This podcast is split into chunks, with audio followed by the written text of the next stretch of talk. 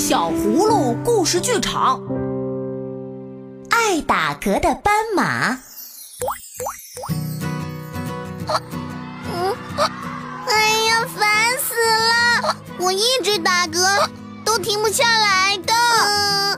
嗯，打嗝怪，不许嘲笑妹妹。打嗝是一种正常的生理反应，是一个叫做膈肌的地方不自主的收缩。那就是打嗝，那到底怎么才能停下来啊？好难受。是啊，打嗝真的好难受。我知道有一只严肃的斑马，它的朋友们治好了它严重的打嗝。你听完了之后，也许就会好起来。它是一只很严肃又庄重的斑马。一天，斑马不停地打嗝。我应该出去走走，可能就不会打嗝了。斑马，一起来玩吧。啊，不了，谢谢，我很忙。路上，他遇到了胡小弟。你在打嗝呀？不用担心，我知道一个方法：屏住呼吸，闭上眼睛。按倒序念二十六个英语字母啊，听上去很蠢。他继续往前走，遇到了猪小妹，倒立着喝一杯水会好起来。那样不太严肃了。斑马接着走，迎面走来了鳄鱼哥。嘿嘿，我有个相当奏效的办法，身体倒立，两腿夹着球。哼唱叽里咕噜，每次都很有效。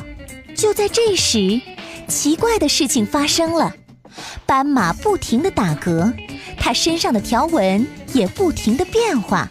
我看起来真糟糕，我那漂亮的条纹怎么变得好丑？他急急忙忙地回去找胡小弟。在胡小弟家里，斑马深深吸了一口气，闭上眼睛。背起英语字母来，Z Y X V，不对，是 W，应该是 Z Y X W V U D R S，不对，是 S R。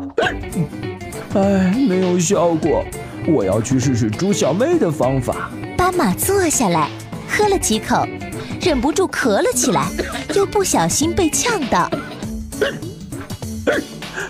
真的没办法，好像更 麻烦了。鳄鱼哥很关心他。唉，还是试试我的方法吧。先倒立，叽里咕噜，我忍不住。小葫芦妈妈来了，它不能一直这样打嗝。突然，斑马被突然泼来的冷水浇了个透，身上的冷水让斑马禁不住发抖。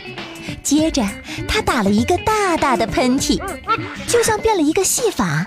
哎，不打嗝了，条纹也回来了。嘿，谢谢你们，我的方法起作用了，斑马没事了。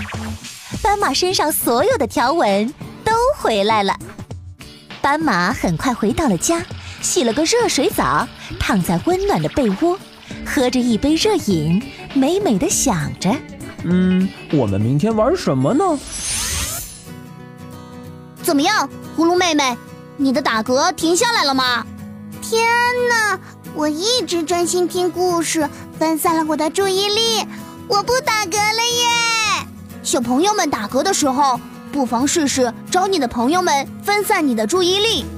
平时的生活中，也不要像严肃的斑马那样不爱开玩笑，板着个脸。多和朋友们在一起，有困难大家一起想办法解决，也是一件很幸福的事情哦。